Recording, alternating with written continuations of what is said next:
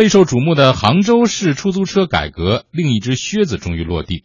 昨天，杭州市人民政府正式发布了关于深化出租汽车行业改革的指导意见，杭州出租车行业改革正式实施。嗯，今年的九月十五号，指导意见征求意见稿公开向社会征求意见。据了解呢，截止到九月二十四号，共征集到各类意见和建议是四百六十八条，经过梳理分析，归纳出八十四类意见，主要涉及优化运价机制和结构。实行经营权有限、有期限使用，还有清理规范经营关系，支持创新融合发展，提升行业服务品质，提升信息化监管能力等六个方面。杭州市交通运输局副局长陆宪德说：“指导意见的改革方向透露一个信号，要发挥市场配置资源的决定性作用。这其中最为引人注意的是取消了份子钱。”陆宪德说：“出租汽车行业改革难在既得利益错综复杂，要有清除既得利益藩篱的魄力，就要先从自身开始动刀。客观上讲，我通过拍卖以后，事实上我的经营权的成本，或者说我们出租车行业整个成本比较高。我我拍卖的时候，现在最高的时候达到三十八万起。那么我们这一次呢，就是把有偿资源就还给他以后呢，政府在出租车行业当中，他不拿任何好处。”指导意见称。自二零一五年一月一号起，停止收取出租车经营权有偿使用金，也就是我们通常所说的叫份子钱。对于出租车实行经营权无偿使用。已经一次性缴纳经营权有偿使用金，且至二零一五年一月三十一号经营期限没有到期的，按照投入资金剩余经营时间折算相应的余额予以退还。嗯，二零一一年之后呢，杭州市每辆出租车的经营权费是五千块钱一年一交。杭州这次改革的第一条就是让杭州出租车今年开始实行经营权无偿使用，这能直接为司机。每月减少四百元左右的份子钱，而这一部分费用一度成为过去十五年中压在出租车公司和司机身上一个重重的壳。嗯，每月减少四百元的份子钱，让生意普遍不太景气的出租车行业大大松了一口气，司机们感觉确实是在减负。该减的要要减，减免嘛是对我们现实一种情况减免这种负担。我最关心的就是取消这个费用嘛，取消嘛我们就压力小一点了。这现在生意没生意，被这个专车搞掉了。嗯。那说起份子钱，还得说从这个出租车的经营体制说开啊。大体而言，出租车经营体制主要有两种，一种是叫员工制，一种是叫租赁制。而无论在国际范围看还是国内范围看，租赁制都是出租车经营的主流模式，而实行员工制的是少之又少。回顾起来看呢，这个份子钱曾经还是立过功的啊。正是通过以份子钱为代表的承包制，让出租车市场扩张成为了可能，使得各城市不再依赖于国有企业提供公共交通服务。同时呢，在各城市财政普遍紧张的历史条件下，份子钱也为地方政府提供了啊稳固的财政收入，为公共事业的发展提供了保证。然而，正是因为市场竞争激烈，而市场规则又没有真正确立，使得份子钱。成为出租车行业发展的绊脚石。不过，一位业内人士告诉记者啊，说今天人们普遍把份子钱归咎于行业管理制度，但是呢，其实政府管制与市场竞争的关系远比人们想象的要复杂。好，我们请教一下子鹏吧。其实，我我从个人从这条新闻上来判断，也许是这个呃这个地方的。方言的对这一个概念的解读不太不太一样啊！我不知道杭州的所说的这个份子钱，实际上和我们这个北京的出租汽车和乘客所理解的份子钱不完全一样。那至少是这样啊，就是北我们理解的这个份子钱呢，是出租汽车公司向。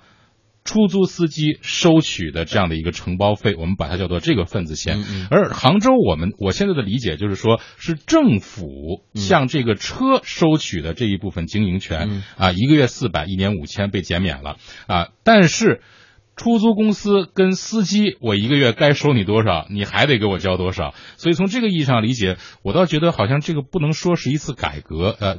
充其量也只能说是对出租汽车司机的一种减负啊，子鹏你怎么看？嗯，目前的话呢，就是专车的这个发展啊，太太蓬勃了哈。嗯，这个在呃有一些数据哈，也不知道准确不准确。您指的专车是指我们说的现在叫网络约租车是吗？对对对，是，比如说像 Uber、像滴滴啊、神州啊等等这些这些这些啊这些车，啊，就是说呃，据据有一个数据显示的话，在杭州当地啊，这个专车的这个数量啊是这个正规这个出租车的几倍，甚至说是有说是十倍的。啊，在这种冲击之下呢，其实当地的这个出租车司机的这个收入啊是大幅呃减少的。之前的话，一个月的那个收入大概能够啊，比如六千元左右，现在的话呢，降到了三千元啊四千元。实际上已经出现了一些啊呃，有的出租车呢，就是出租车司机就不愿意干了，他就是呢转而去去做 Uber、做滴滴的这个司机了啊。那在这种情况下的话呢，当地政府也要考虑，面对这种情况下，也要考虑怎么去改革啊原有的这现有的这种出租车的这些这些管理体制。实际上的话，就是说，如果减少能够减少份子钱，那司机的收入能够增加呢，那也有利于这个市场的一个稳定。嗯，呃，那么其实呢，对于这个出租车行业怎么改啊啊，各方的这个观点也是有很多的。呃，其实真正刚才杭州市的这个交通部门提到这个取消汽车经营权的有偿使用，甚至要放开这个出租车经营权的这样的一个牌照的管理啊。呃，其实呢，在在我们看到其他的很多一些国家或者地区有有类似的这个做法。呃，比如说我了解到像像咱们的台湾地区，台湾地区的出租车。经营权呢是完全放开的，它没有没有这种数额的管制，就是说你只要想干出租车，就可以到政府去做一个登记，然后你。挂个顶灯，你这个车就变成出租车了啊！它是用这样的一个管理方式，完全靠市场调节。那么你如果进的人过多了，大家都挣不到钱，那自然就会有人陆陆续续退出。退出，哎对，如果如果挣的多了，那可能又有人要要往里去填。它是完全用这样的一个方法来来来管理的。呃，有没有借鉴意义呢？实际上的话，我觉得呢，就是未来，嗯，就像杭州这次改革呢，可能以后我估计是为了更大啊、更进一步的这种改革做一个铺垫和准备。嗯，就是未来的话，面对呃专车的这种冲击和怎么去规范专车。我想大家呃当地啊或者是其他的地方的政府都还会去思考这个问题，嗯，也就是说，嗯呃现在的话，它已经要出台一些啊这种这种啊这个约车的一些一些服务了，呃一些软件。那在这种背景之下，可能以后呃以后与专车之间的竞争或者说这个市场更加规范。可能会打下一个更好的基础。嗯，实际上也正是由于刚才我们说的这个网络约车这个这个这个现象的出现，嗯，已经在倒逼传统的出租车行业不得不要做出改革和调整，要不然的话，你这个行业会面临一些颠覆性的问题啊。那么具体应该怎么改，确实难题很多。我们稍后来继续关注杭州。好，天下公司直播继续，我们继续来关注杭州的出租车改革。那这一次改革呢，除了取消经营权的有偿使用金，其实还有一个很重要的内容，就是同城同价。呃，杭州呢是有一些郊县的啊，比如说萧山、余杭、富阳。啊，还有一些这个这个城乡结合的地区，像下沙、枝江度假区等等，像这些有一些区域性的出租车，今后呢将打通经营，允许他们到主城区来拉生意。当然，起步价要全部和城区接轨，变成十亿元起步。这样项的改革呢，计划在明年的四月之前全部完成。而在此之前，刚才我们说到的这些郊区县的，还有区域性的出租车，起步价大概都是六块钱，而且是不能够。跨界经营，否则呢会被面临巨额的处罚的。同城同价也是这次改革当中最多受到各方争议的一条。无论是杭州主城区的司机，还是下沙等区域性啊出租车的车主，都有各自的担忧。杭州主城区的司机觉得呢，生意肯定会被那些区域的司机抢了。我感觉到最关心的就是富阳啊、余杭啊这几个区，都到市区里拉人的话，等于生意更难做，数量多了呀。那当然了，他肯定要抢生意的。这个条款一出来，我们的生意更难做了，非常难做，我们就不干了，抢三分之一吧。而这次涉及到啊原先六七块钱起步价的区域性出租车，现在起步价要上调到十一元。那对此呢，这些区域性出租车的司机们觉得啊，这并不是自己去抢主城区的生意，而是我自己原先的生意都难以保证了。在下沙这一块啊，如果涨十一了啊，肯定坐车的人也不多。下沙路程短呀，应该是学生是非常多的。针对学生说你把这个价格往上调的话呢，很多学生可能是不会接受了。不是有地铁吗？我估计会很多人会选择坐地铁。哎。这个真是 有问题出现了。据了解呢，这个呃，最初出租车划分区域啊，呃，主要是有些区域它打车打不到。那么同城化以前呢，像萧山、余杭，特别是下沙，它没有出租车。主城区的出租车也不愿意去，所以在这个背景之下，投放区域性出租车。对，那一位业内人士说呢，经过这些年发展，许多区域已经和主城区实现了无缝对接。像杭州的下沙，每天都有一百多辆主城区的出租车在下沙运营，所以当初其实打车难的问题呢，现在已经缓解了。所以啊，交通部门才会决定这一次打通运营区域。嗯，杭州运管局副局长张晓东说。实行同城同价，从短期来看，确实会增加百姓的负担。但是改革肯定要付出一些成本，大家有适应的过程。但同城一体化是趋势。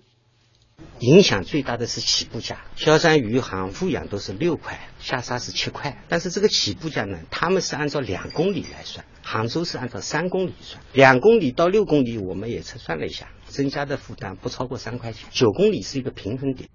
值得注意的是，这次杭州出租车的改革并没有涉及各方最关心的网络专车方面的改革。杭州交通局副局长陆宪德说，目前工作还是以传统出租车的改革为主，专车监管方面呢，还要再等等看。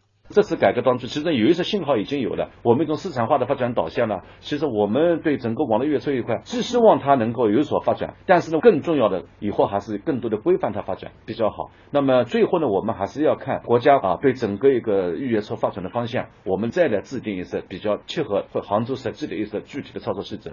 好，我们继续关注杭州的出租车改革啊。在刚才呢，我们更多的探讨的是关于这个呃份子钱啊、经营管理权这些方面的一些改革，呃。刚才我们听到了很多关于这个同城同价，还有说统一运营区域的这样一个改革。其实刚才我听到之后，我觉得杭州跟北京也挺像的。北京其实在过去也存在这个问题，就是在城乡结合部还有一些远郊县，人们想打车打不到，因为啊当地的这个出租司机都跑到城里来拉活了，因为城里的活更好干，所以呢就城里的司机又不去那么远，又不去那么远，他不挣钱，所以就滋生了大量的黑车。那后来呢，政府的管理办法也是设置区域性出租车，现在基本上北。京每一个郊区县啊，在县城里都有在这个可以允许在本县范围之内运营的出租车，比如在大兴啊，我们比较近的能看到，而且它价钱便宜，哎，价钱便宜啊，价钱便宜。那现在呢，杭州啊又走出了这么一步，我把这些区域性的我给它取消了，大家就同城同价全打通，你区这个区域性车也可以进城了。这城里的出租车又可以到郊区去了，但是这会不会又把原来的一个矛盾凸显出来？因为你同城同价允许进城之后，这样一些区域性出租车的司机会不会又都跑到城里去干？啊，因为毕竟城里的活儿会更多一些，对他的收入可能也会更好一些。实际上，刚才咱们讲的讲煤炭跟这个其实有点类似，也 就是说市场化的 是不是真正能够起一个决定性的作用，是吧？嗯，也呃是个是个基础作用还是个决定性作用？我想呢，可能市场还真是要起一个决定性的一个作用。嗯，也就是说，呃，实际上的话，就是说，呃，司出租车司机啊，啊，你你我们在北京就可以知道，他对各地儿的。各个地方的这个呃情况都是门儿清的，对，哪里地方活多，哪地方活少。实际上，如果真的大家都聚集在城区之后呢，可能它的收入也会相应的降低，这个地方竞争会更加激烈。因为之前原来的政策实际上是是人为的割裂了这种价格体系，嗯，对吧？呃，那人为设置的，对，人为设置的，就是因为为了保护这个地方啊，因为这个地方没有活或者是呃，所以车也比较少。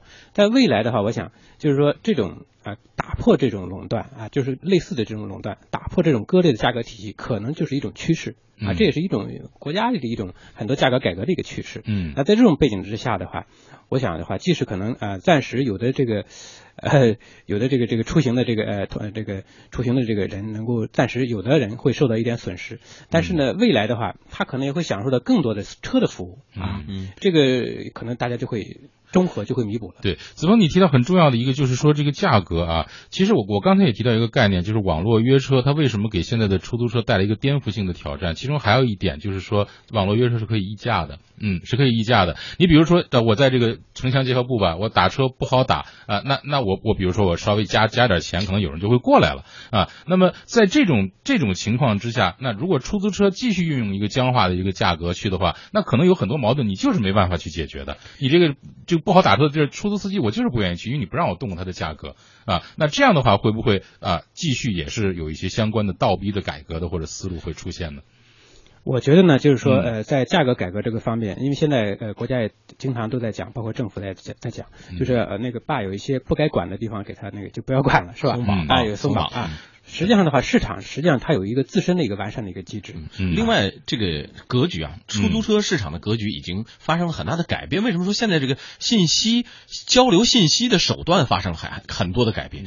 实际上，我总觉得在马路上直接扬招这个方式是非常不环保、不经济的一种模式。如果说你说远郊区原来的我们可能真的没有办法解决这个问题，你只能在路边等，对吧？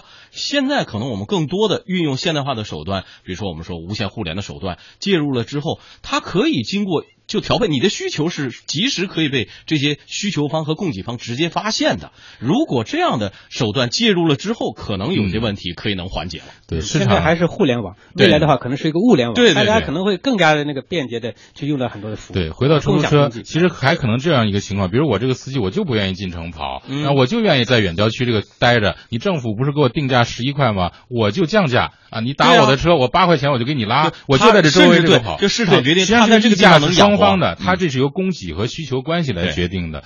呃，但是呢，其实但是出租车这个行业确实改革难度太大，因为它里面牵涉到的利益方太多。比如说现在交通部的这个这个这酝酿中的关于网络约车的这样的一个制度，我们也可以看到，其实它并不是说把这个很多东西交给市场，而是说继续想要用看得见的手去来管理它。